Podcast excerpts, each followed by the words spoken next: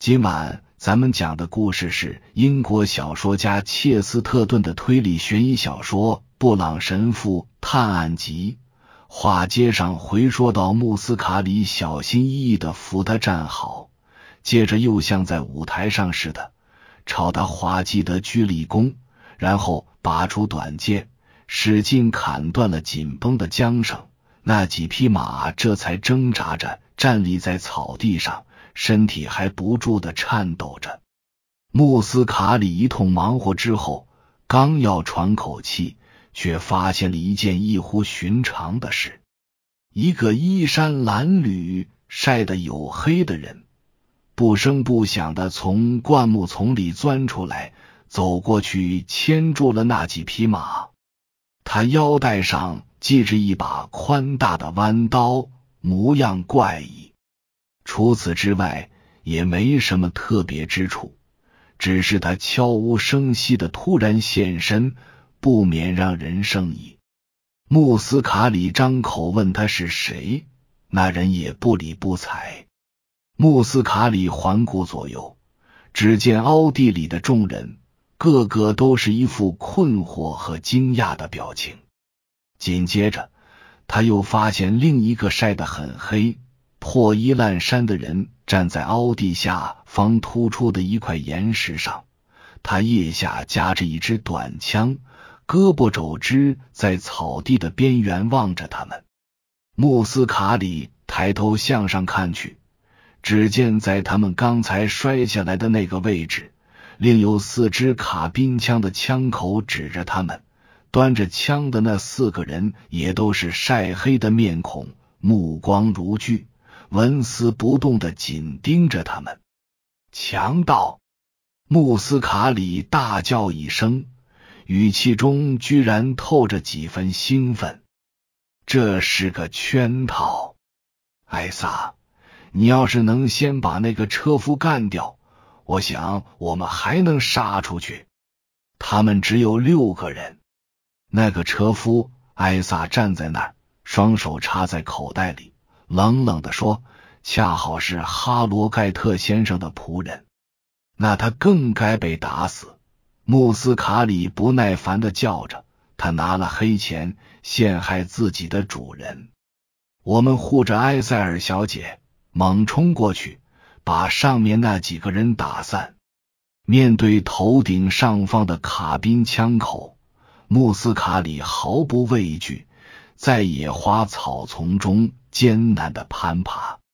但他随后便发现，除了小哈罗盖特，谁都没动。他转身挥舞着短剑，示意他们跟上。他看到艾萨依然站在那块草地中间，双腿跨立，两手仍插在口袋里。他一脸讥讽，瘦削的面庞在夜光中越拉越长。穆斯卡里，你以为我是同学中的失败者？他说，而你自己是个成功者。但我取得了比你大得多的成就，而且将会青史留名。我一直身体力行演绎着史诗，而你只会书写历史。快行动吧，别瞎扯了！穆斯卡里居高临下大声吼道：“我们需要救助一名女士，有三个男人能帮着你。”而你却站在那儿说废话，就这表现，你叫自己什么好呢？我是蒙塔诺。冷漠的艾萨声音洪亮，大喊道：“我就是那个万贼之王，欢迎来到我的避暑山庄。”就在他说话的同时，又有五个人一声不响的从灌木丛中钻出来。都持枪望着艾萨，静候他的吩咐。其中一个强盗手握一大张纸。我们大家野餐的这个漂亮的小巢。这个导游变身的强盗接着说，语气依然轻松，只是脸上露出了邪恶的微笑。再加上它下方的几个山洞，就是远近闻名的盗贼的乐园。这是我在山里的重要据点。原因嘛，你们无疑已经注意到了。无论从上面的马路上，还是底下的山谷里，都看不到这个地方。这个地方易守难攻，但最重要的是，它不容易被发现。我大部分时间都住在这里。假如警察追踪到此处，我也必定会葬身此地。我可不是那种拼死抵抗的罪犯，我比他们好很多。我会给自己备好最后一颗子弹。大家像被雷击了一样定在原地，愕然凝视着他。唯独布朗神父表现不同，他长吁一口气，似乎放了心。同时又伸手摸到口袋里那个小玻璃瓶，谢天谢地，他喃喃自语道：“这还差不多。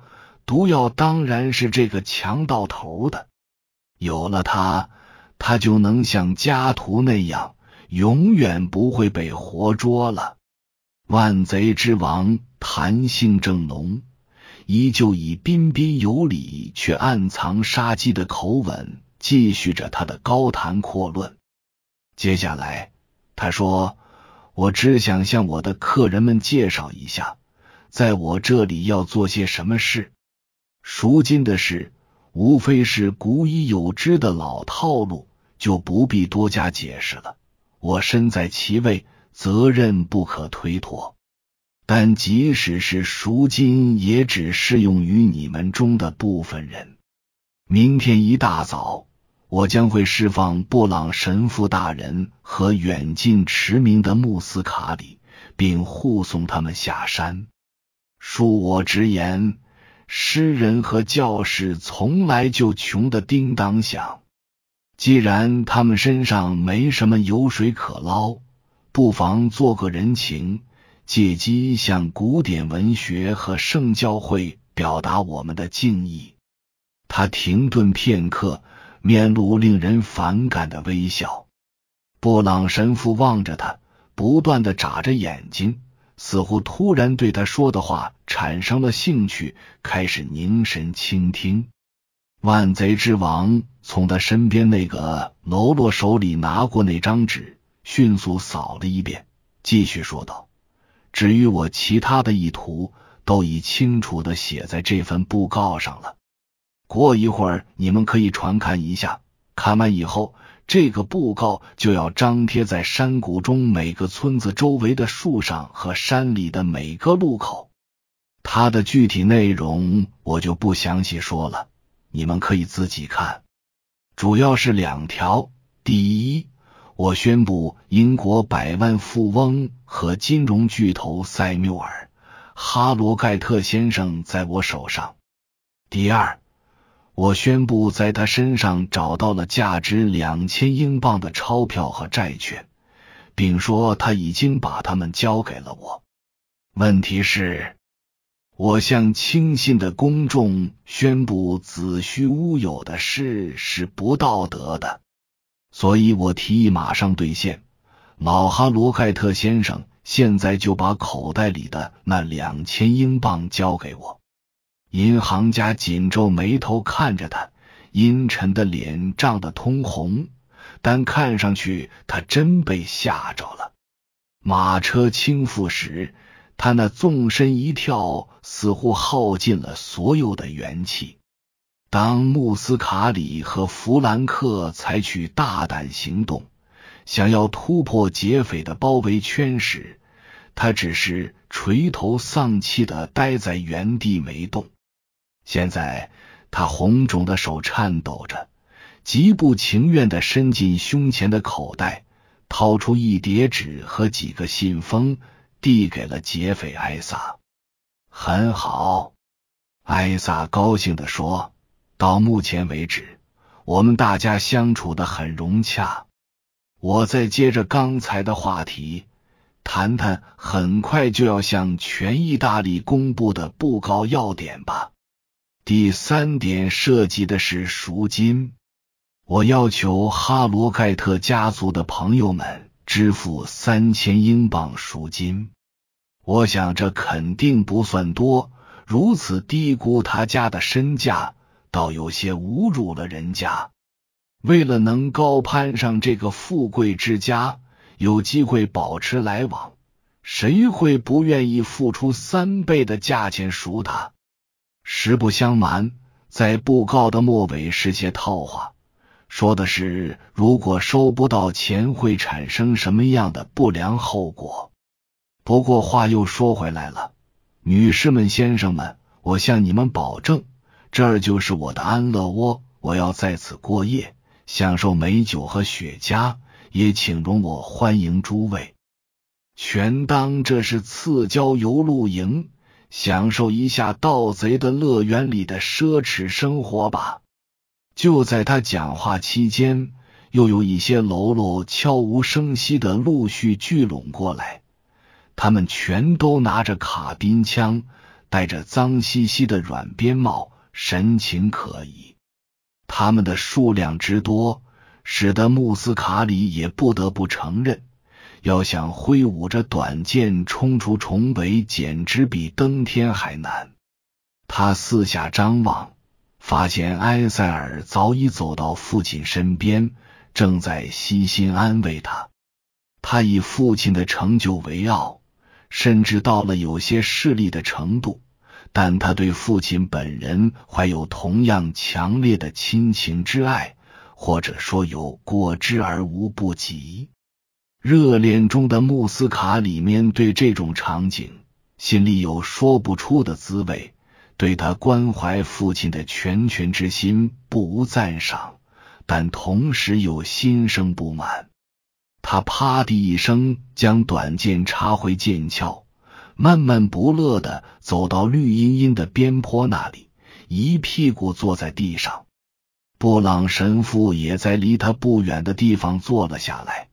穆斯卡里转过头，冲着他，心头涌上一团无名火。喂，穆斯卡里尖刻的说：“还有人会认为我异想天开吗？你说说，山里的劫匪是不是真的被彻底铲除了？也许是吧。”布朗神父模棱两可的回答道：“你说什么？”穆斯卡里厉声问道：“我是说，我也被弄糊涂了。”神父答道：“把我弄糊涂的是这个埃萨或蒙塔诺，管他叫什么名字呢？我总觉得他作为导游就够费解的了。强盗，这就更让我想不明白了。这话怎么讲？”穆斯卡里追问道。嗨，我还以为他是盗贼，这件事已经是显而易见的了。我想不通的问题有三个。布朗神父悄声说道：“我想听听你的看法。首先，我要告诉你，那天我也在那家海边餐厅吃午饭。你们四个人离开时，你和哈罗盖特小姐说笑着走在前面。”老哈罗盖特和艾萨跟在后面，俩人很少说话，而且说的时候声音压得很低。不过我无意中听到艾萨说是啊，就让他有点快乐吧。你知道这种打击随时都可能把他击垮。老哈罗盖特听了之后没有回答，所以那句话里肯定有什么名堂。我一时冲动。就告诉了他哥哥，说他可能有危险。我没说到底是什么样的危险，因为我也不知道。但是如果这个危险就是现在被劫，显然说不通。因为既然这个强盗兼导游一心想要将老哈罗盖特诱入圈套，他为何要警告他的主顾？哪怕只是小小的暗示呢，所以肯定不会是这个。可如果不是的话，艾萨和老哈罗盖特又都知道，哈罗盖特小姐会大祸临头，会是什么样的灾难呢？哈罗盖特小姐会大祸临头。穆斯卡里忽地挺直了身，不禁脱口而出：“你接着往下说，快！不过我心里的谜团全都跟这位万贼之王有关。”布朗神父沉思着继续说：“接下来我要说说第二个疑问，在提出赎金要求时。”他为什么要强调当场从受害者身上拿走了两千英镑？这种做法本身丝毫没有表现出他们真想要赎金。事实上，正好相反，反而会让哈罗盖特的朋友们觉得劫匪穷凶极恶，他很可能会发生不测。然而，他却极力渲染当场。强抢的事实，而且是他提出要求的第一条。为什么埃萨蒙塔诺要广而告之，让整个欧洲都知道，在他勒索银行家之前先掏了他的钱包？我想不出来。穆斯卡里这次没有异常举动，只是揉搓着自己的黑发。你或许觉得在启发我。可实际上，我越听越糊涂。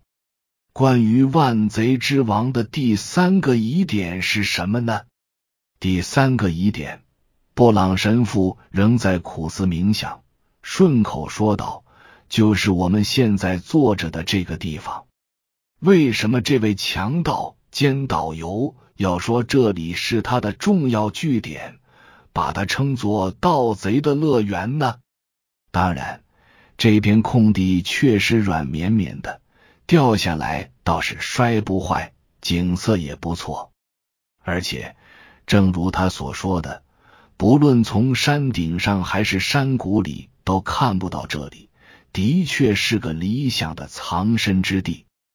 但它不是什么据点，绝不可能成为据点。如果真把它当据点的话，只能算是世界上最糟糕的一个，因为穿越整个山脉的一条大路就在它上方，警察最有可能经过的地方就是这里。你想想看，半个小时前，他们用五条破旧的短枪就把我们制服了，现在只要有一个排的士兵，就足以把这里所有的人打下悬崖。无论这个长满花草的奇怪角落意味着什么，它绝对不是据点，而是别的什么东西。它具有某种奇怪的重要性，另有利用价值。至于到底有什么价值，我还没弄明白。它更像是被意外发现的天然剧场或者演员休息室。它就像是个演出浪漫喜剧的舞台。他就像是神父，很认真的越讲越多，渐渐显得有些单调，几近梦呓。穆斯卡里听得有些不耐烦了，但他一直保持着高度警觉。此时隐约听到山里传来异样的声响，这声音非常微弱，但他敢发誓，习习晚风中确实夹杂着某种声音。似乎是奔腾的群马，依稀还有叫喊声。以上是由奶锅大叔给您播讲，感谢收听。每天晚上二十一点三十三分准时开聊。